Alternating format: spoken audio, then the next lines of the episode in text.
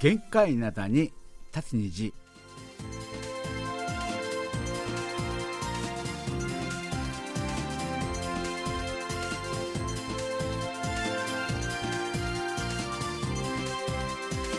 11月28日月曜日の限界なだに立つ虹。皆さんお元気でしょうか？ドクターシンことシンニョンです。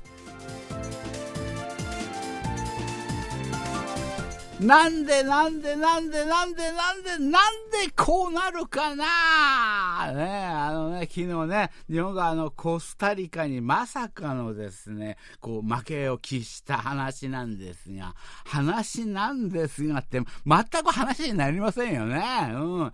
あの、実際ね、私、まあ、個人的な私の計算の仕方ね、うん、そその計算の仕方によると、この前、あのね、ね日本がね、本当ドイツにね、いや、本当やってくれた、うん、本当あのやってくれたって感じなんですけれども、あの時に勝った段階で、ね、私の計算では、このままでいくと、日本がですね、グループリーグを突破する可能性は、90%以上ね。やったじゃないか、日本はね。あの、こう、次の日、あの、試合を控えている韓国はどうなるんだ、みたいなね。そういう雰囲気であったわけなんですけれども、その、あの、あ突破する可能性90%がですね、昨日のゲームによって一気に、よく見ても、よく見てもすいません。よく見ても30%以下に落ちたっていうね、そういうね、感じであるわけなんですけれどもね。あの、せめてもの救いは、それから4時間後に試合ありましたですよね。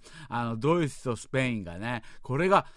もうドイツが勝ってたらもう日本ももうダメだよ。終わってた。終わってたんだけれども、そこをなんかスペインね、こうやってくれた。スペインもやるしかなかったね。うん、ここで負けるわけにはいかないで。そういうことで、引き分けってね、ドイツとスペインが引き分けたじゃないですか。1対1でね。うん。そういう感じになりましたんで、かろうじて日本はですね、こう望みをですね、こう繋ぐことができたね。と言ってもね、相当きついですね、これは。だけど、こういうお便りも来てます。これはね、日本が、あの、勝ってからすぐの話ね。うん、これは、あの、コスタリカ、コスタリカとのね、試合が、あの、する前のお便りなんですけれども、シンさん勝ちましたまさか、まさか、まさかのですね、ドイツに逆転勝ち。ね、まさかですよ。まさかのですね、あの、浅野選手の決勝ゴール。前半はですね、あの、ディフェンスラインをこうちょっと下げすぎだったですよね。あれでちょっと攻められます。後半は、あの、フォーメーションを変えて、攻撃的な選手ね、三笘選手、あの、浅野選手ね、あの、堂安選手ですね、南野選手を入れて、あの、点をですね、取りに来ました。ね、あの、森保監督はですね、かなりこう、思い切りました。ワールドカップ初戦はですね、こう、負けられないですからね、あの、勝ち点はですね、全く考えていなかったわけなんですけれども、勝った瞬間にはですね、本当に、あの、嬉しくて嬉しくてね、あの、そういうね、あの、涙涙でございましたっていうね、そういうことでですね、次はですね、コスタリカ戦ですよね。これはね、攻撃的にね、勝利してですね、あの、ベスト16をね、早々ね、決めたいっていうふうにね、思っております。この先は読めんが、涙が出るから 読んでると、うん、そういう感じであるわけなんですけれどもね、まだまだね、あの、日本はね、今応援が必要だというね、うん、そういう感じであるわけなんですけれども、あの、ベレーニの曲でですね、サンバ・ド・ブラジル。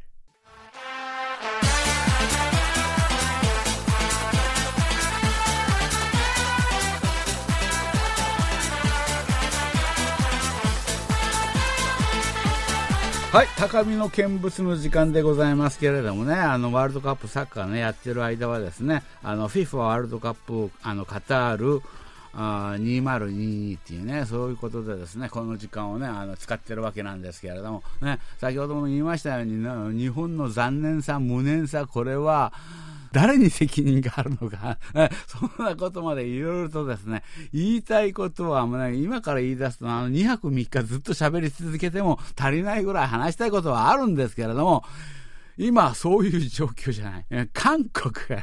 韓国がですね、今このあの放送が流れてる、皆さんが聞いてる時間がいつかはわかりませんが、これね、あのその試合が行われる前なんですよ。ということはですね、皆さんは韓国の今結果をもう知ってている方たちがいるね。皆さんは私よりですね、何時間もね、先に生きてるわね。そういう状況であるわけですし、あるいは、今ね、夜の10時ぐらいから12時ぐらいね、あの、これ、この放送ね、聞いてる方いらっしゃいましたら、こんなくだらない放送早く消してください。消して、テレビつけてですね、韓国の応援をしてやってください。ね、この放送聞かなくてもいいから、韓国の応援をね、お願いします、ね。その試合終わったら、また、あの、ラジオに戻ってきてね、あの、放送ね、ずっとね、明日までね、エンドレスでかかってますんでね、うん、お願いしますっていうね、うん、そういうことであるわけなんですが、そうなんです。韓国ね、あの、今日ね、あの、こう、あの、ガーナとのね、あの、試合があるわけなんですけれどもね、これもううん、まあ、ガーナとの試合をする前に、この前の試合は、うちのリスナーだったら知らない方いるかもしれない。韓国がですね、引き分けたんですよね、ウルグアイにね。うん、これに関してはですね、リスナーの皆さんから何人かの方からですね、お便りが来ましたですよね。あの、その試合見たわけなんですけれども、新さんはどういうふうに考えますかってね、そういうものと、あとですね、ファゲちゃん選手はどうなりましたってね、そういうね、あの、話が、ファゲちゃん選手を聞いてきたのは、あの、すごいですよね。このね、そういうことまで知っている方であるわけなんですが、そうなんです。その試合ね、私はあの、以前か、あの、以前から言ってますでしょ、ソノミン選手が怪我をしてしまって、実際、あの、ソノミン選手は、あの、ちょっと相手をかき回す以外、外、実際、こう、本当のこうパフォーマンスは全然期待できないね。全然期待できなかったですよね。うん。そうね、韓国のマスコミはそこまで全然ダメだったっていう表現を全然使わなかったんですけれども、見てる人たちはね、もう一目瞭然ね、あの、ソヌミンがですね、あの、こう、なんていうのかな、こう、あの、本調子ではないね、全然こう、体でぶつかっていくですね、そういうシチュエーションには、こう、できないっていうね、うん、そういう感じであったわけなんですが、それともう一つつね、あの一番、あのまあ、これも心配していたことであったわけなんですけれども、ハゲちゃん選手がね、あのね、あのハムストリングでね、今、怪我をしてあるんですよ。怪我をしてて出れない。で、昨日のね、あのベント監督のこうインタビューによりますと、今日の試合も出れないそうなんですよ。ね。で、あと一人、金民寺ね、韓国のですね、私は個人的には、ソヌンミン選手か金民寺選手、どちらか一人しかですね、チームにあの出せない状況である、まあそういうことはないとは思うんですけれども、そういうことであるならば、私は、私が監督だったら、金民寺選手の方を選びますね。それぐらいね、彼はね、今ヨーロッパでね、本当にこう、アジアとしては、本当にこう、ずば抜けたですね、守備を見せている。ね、アジアとしてしてはというふうに言いましたけど、いやいやいやいや、今、現存するあの、あの、すごい、あの、守備のですね、いい人たちたくさんいますけれども、その中のベスト5には必ず入るっていうね、その金民ジェ選手も、この前の試合でちょっと負傷。それで、今日ちょっと出れるのかどうなのかっていうのがですね、ちょっと微妙な感じね、うん、そういうね、状況であるわけなんですけれども、ととにかくこの前はですね、引き分けた、ね、引き分けたわけなんですが、私はその試合、非常に喜んでました。ね、それは引き分けたことに喜んだのではなくて、韓国がですね、この4年間、4年間ずっとですね、こう追い求めてきた、あの、韓国流のビルドアップサッカー、ね、それがこう実現できたのではないかね。うん。勝った、負けた、引き分けたというのは、それとは関係なしに、韓国らしいサッカーっていうものを、初めてワールドカップでお披露目できたんではないのかなっていうね。うん。それぐらいね、あの、ちょっと、あの、韓国の、まあ、戦い方の一つの方向性が示されたみたいなね、うん、そういう感じがあったんで、で、あと、そういうこと選手も感じてると思います。ね、また、あの、いい加減、あの、いい加減選手とかですね、ちょっと、あ結局出るのか出ないのかわからないっていうね、それは、あの、ベントゥー監督の判断であるわけなんですけれども、そういうことにおいても、あの、ベントゥーが折れましたですよね。イーガン選手出してきましたですよね。あの、交代ではあったわけなんですけれども。で、また出て、あの、まあ、イガン選手もね、もう本当にもういい、あの、ちょっと短い時間であったわけなんですけれども、こう、あの、非常にパワフルなね、はつらつとした活躍をした。そういうことで、今、韓国チームの雰囲気としてはね、もうこれはもう非常にいいというふうに思います。ということで、今日のですね、ガーナ戦ですね、私は期待しているわけなんですけれども、どうでしょうか？今皆さんはもう結果を知っている方もいらっしゃるね。そういう状況ではあるわけなんですけれどもね。でですね、この前からね、この前ちょっとあの言いましたですよね。点数当てクイズやりましょう。スコア当てクイズやりましょうっていうね、そういうことであったわけなんですけれども、まあ点数をね、あの、完全に当ててくださった方は3点で、あの、点数は当たらなかったけれども、勝ちチームの方だけはね、当ててくださった方、ね、そういう方はですね、1点っていうね、そういうふうに言ってるわけなんですが、たくさんの方たちからね、あ本当ありがとうございます。この方のですね、お便りをちょっと例例にね、あの、この方の、あの、採点のされ方を皆さん見まして、うん、だいたいああいうふうに採点するのか、みたいなね、うん、そういう感じを掴んでほしいわけなんですけれども、ドクターシンさん、あにわせよ。いつもですね、楽しく妻と二人で、あの、聞いています、北海道石狩市のですね、あの、上田でございます。ワールドカップ、あの、サッカーカタール大会のですね、スコア当てクイズね、あの、取り急ぎ、こう私もね、参加させていただきますということでですね、上田家のですね、予想は、この奥さんもいらっしゃるね。ね、そういうことで、上田家の予想はこうです。まずですね、日本が0対2でですね、ドイツに負ける。ね、これはですね、あの、私の意見であるわけなんですけれども、やはりドイツが勝つでしょうっていうね、本当にこうなんか客観的なね、客観的な分析で、あの、外れてますよね。外れてしまいました。で、次。日本、これはあの日本はあの2対0以上でね、あのコスタリカにね、勝ちますよって。これ、な、ね本当コスタリカに負けるなんてこれ考えられなかったですよね。で、2-0で日本が勝つっていうふうに、あの、予想していたので、こっちもダメだったね。こっちもダメであったわけなんですが、あの、まあ、コスタリカにはですね、勝つつもりで言っているからですね、こうでなくちゃ困る、絶対困るっていうのがね、あの、妻の意見でございます。絶対困ることになってしまった、ね、そういうことなんですが、そしてですね、韓国ははですね、2対1でウルガイに勝つというね、そういう予想ね、うん、0対0で引き分けたわけなんですが、あで、あとね、韓国とガーナ戦ね、今日あるわけなんですが、それは、うん、3対1で、まあ、韓国がね、ガーナに勝つでしょうね、うん、そういうね、予想ということになったわけなんですけれどもね、あの、妻曰く、韓国はですね、あの、ポルトガルも含めてですね、あの、全部勝てる相手だよね、っていうね、そういう話でありました。ね、意外や意外、意外とですね、サッカーにはうるさいうちの奥さんでありました。その眼力やですね、いかにっていうね、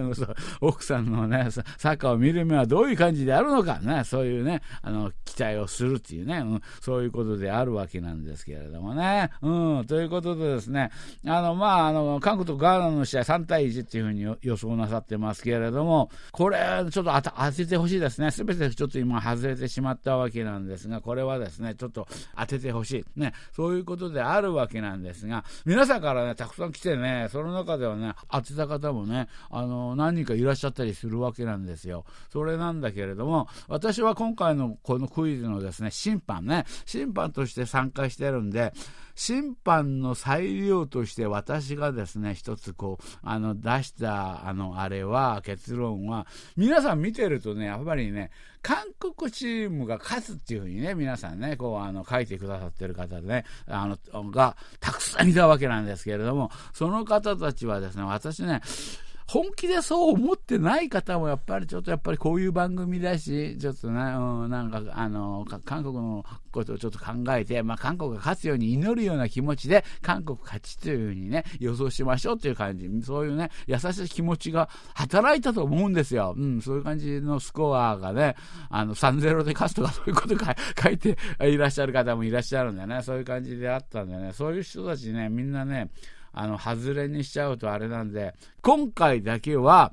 韓国が勝つというふうに点数を書いてくださった方たちにはですね、皆さんに2点ずつ差し上げますね。これは。そういうですね、ちょっと不公平な判定をね、あの審判としてね、出してみるわけなんですけれどもね。そういう感じですよね。こういう感じでですね、皆さんね、あの次もですね、あの、この話ですね、あの、あの、送ってほしいわけなんですけれども、次は、やはりですね、運命の一戦でございますよね。あの、日本とスペインの試合ね、これが本当大切なんだよね。これ、これね、スコアがね、どういう風になるのか。あとですね、あの、韓国の試合がね、あの、まあ、あの、ポルトガルとですね、韓国の試合がね、その次の日にね、待ってますよね。で、この二つの試合ね、この二つの試合の点数予想、シビアに考えて、まあ、こうなるんじゃないかなっていうね、当てに行ってください。ね。そういうことで、あとね、もう一つね、これと、あの、これと似たような感じで、これは、あの、絶対早く出す必要ない。これはもちろん、あの、先ほど言ったスペインとあの日本の試合、あの、韓国とポルトガルの試合は、その前にかかあの送らなきゃ、あの、送ってくださらなきゃダメですよ。さ、最近は E メールでこう、あの、送った日にちとか時間とか出るんでね。うん、こういうの出るんでね。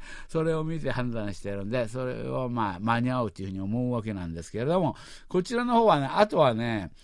1位から1位になるチームはどういうチームなのかね。つまり決勝戦がありますよね。決勝戦にまで上がったチームは1位と2位になるわけですよね。だからそのあの試合ともう一つのあの大きな試合が3位、4位の決定戦がありますよね。その試合。つまり、ベスト4予想してですね。これは難しいですよね。これ、1位はなんか分かりますよね、雰囲気的に。もう、皆さん、一回り、あの、二回りしたのか、二回りゲームがしましたんで、大体、あのー、見た方はね、見た方はなんか、あ、このチーム思ったより強いとかね、このチームは、あの、評判ほどではないみたいなね、そういう判断できるというふうに思うわけなんですけれども、1位からから4位までをね、ちょっとね、あの書いて送ってくだされば、その中でぴったり当てた方はですね、10点。ね。で、ぴったり当てられなかったけれども、あの皆さんの予想の中では一番近かった方、その方は7点っていうふうにね、そうやってあの細分化してですね、点数を与えます。ただですね、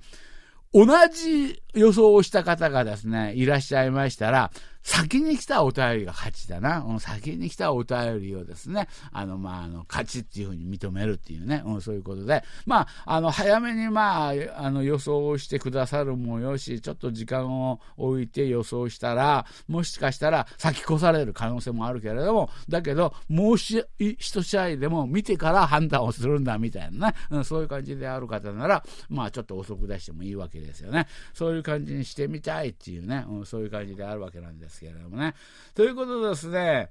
この前ね、ちょっとかけた曲ではありますけれども、これ、演技を担ぎましてね、このままでいいんだ。このままの雰囲気で、韓国、ちょっと日本はね、本当私は日本が、あの、ドイツに勝った時、この曲のおかげだっていう、ここのこあのこの曲に、あの込めたあの祈りのおかげだっていうふうに思ってたわけなんですけれども、コスタリカ戦でああいうになってしまってね、あのね、ちょっと残念であるわけなんですけどもこの曲ですね、もう一回聴いてみましょうかね。あの、サムライブルーと対局戦士のためのですね、決勝アリラン。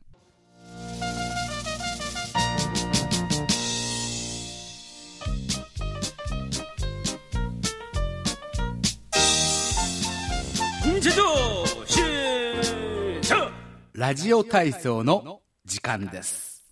はい、時間がないんでですね、あの、ラジオ体操の時間ね、早く行ってみましょうかね。11月のテーマですよね。韓国の食べ物の話を本気でしてみませんか？っていうふうに題しましてね、皆さんのね、あの話を聞いてたわけなんですが、この方はですね、ラジオネーム、メミル・ジャンビョンさんでございますが、ドクター・シンさんご機嫌いかがですか？今月のテーマはですね、韓国の食べ物の話でございますが、映画ですね、エクストリームジョブにね、こう、あの、出ていたですね、チキンのですね、唐揚げをこう、私は食べてみたいですね。あの映画ね、見てたら、あの、そこのですね、チキンの唐揚げを食べてみたい。で、あの、マフィアをですね、監視するためにですね、刑事たちが、あの、チキンのですね、唐揚げ店を始めるというね、そういう内容でありましたですよね。それれが売れに売れて、大変なことになるっていうね、そういう話で面白かったわけなんですけれども、あの中にですね、あの、スワン出身のですね、マーケージっていうね、その人のね、思いつきで、あの、カルビのですね、タレに、あの、つけたチキンっていうものね、こういうものを売り出せばどうだろうみたいなね、そういうことで、あの、それがですね、本当にですね、とても美味しそうでした。ね。これはですね、韓国ではですね、よくあるものなのでしょうか。シンさんは食べたことはありますか？そういうことであるわけなんですが、もう一つ、この方もですね、あの、東京都品川区のですね、広岡敦さんなんですけれども、やはりですね、韓国に行ったらフライドチキンは外せません。ね。あの、だけど、ただ食べるだけではですね、面白くありません。そこでですね、複数の店を回って、その店のですね、メインの商品を買って、てですね、あの、メインの商品を買って、あのそしてお皿とですね、あの、机をこう、用意しましてね、街角に机の上にですね、お皿の上にそれぞれのね、チキンを並べておきますね。それをですね、あの、道行く人をこう呼び止めて、こう食べてもらってですね、どこの店の商品なのかをね、こう当ててもらうわけです。名付けてですね、チキンチャレンジ。ああ、そうです。これ、あの、昔ありましたですよね。あの、コーラとね、ペプシコーラが入ったね、コップがあって、あの、ペプシコーラがね、どっちなのかをですね、当てるっていうね、そういうものでありました。ね、これを真似するわけです。当たった人にはですね、日本から持ってきたお菓子をプレゼントです。ね、日本のお菓子は韓国でも人気ですからね、っていうふうにね、うん、そういうふうに書いてあるわけなんですけれど。も、ああ、チキンの話ね、チキンの話であるわけなんですよ。うん、そうね、私はチキンはね、あんまり食べないっていうか、未だにケンタッキーフライドチキン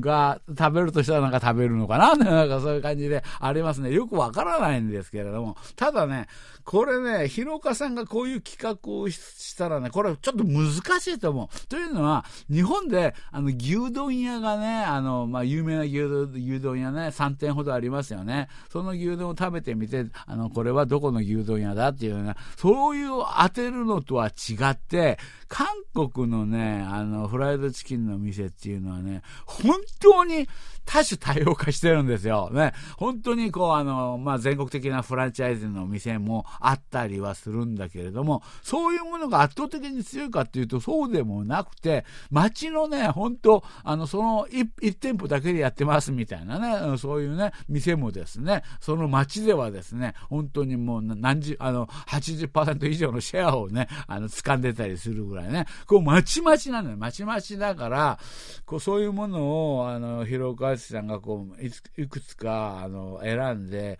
食べさせたとしても韓国の人でですねその味を当てられる人がいたら私はびっくりだな。もちろん、なんかちょっとあの、有名になった、あの、キョッチョンチキンっていうかね、うん、そうやって有名になったブランドがあったりはするんですが、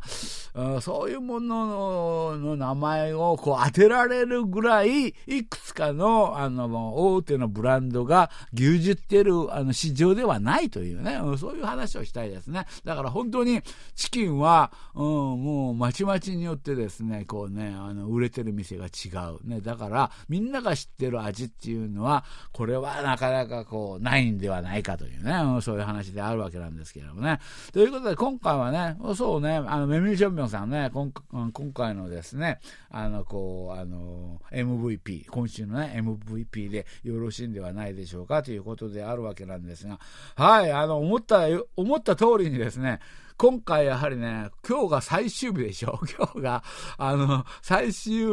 が11月の最後の月曜日ですよね。ということは今日、あの、あれを決定しなきゃいけないわけなんですが、あの、まずね、テーマの話をすると、もう一回これやりましょう。どうせ、あの、来週から何週間の間ね、サッカーの間ね、この話あまりできないんですよ。で、結局、この話の中でできた話というのは何だ？できた話では、キムチの話か。で、今日チキンの話か。それぐらいしか、まあちょっとできてなかったわけなんですが、これか、うん、これこれに関して皆さんから来たお便り、たくさんありますね。たくさんあるんでね。あもう、あの、12月、今年はもうこれでいくかなっていうことで、この話をね、もう一回ね、するっていうね、うん、そういうことで、で、あの、まあ、チャンピオンじゃないな、あの、うん、今月ののですね、スターを決めるね、そういう場、あの時間でございますけれども、11月のあのスターは、とにかくね、私は覚えてるのは、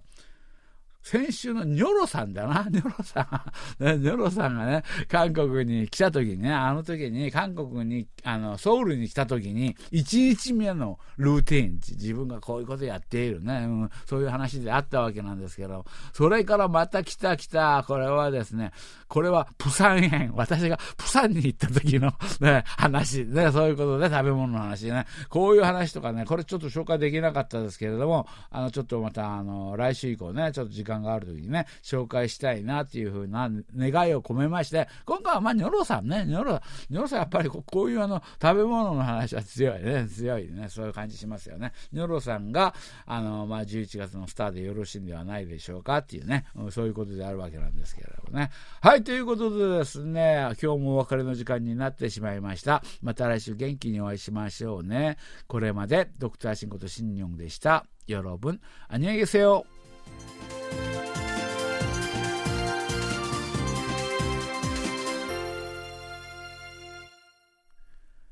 こちらは韓国ソウルからお送りしているラジオ国際放送 KBS ワールドラジオです。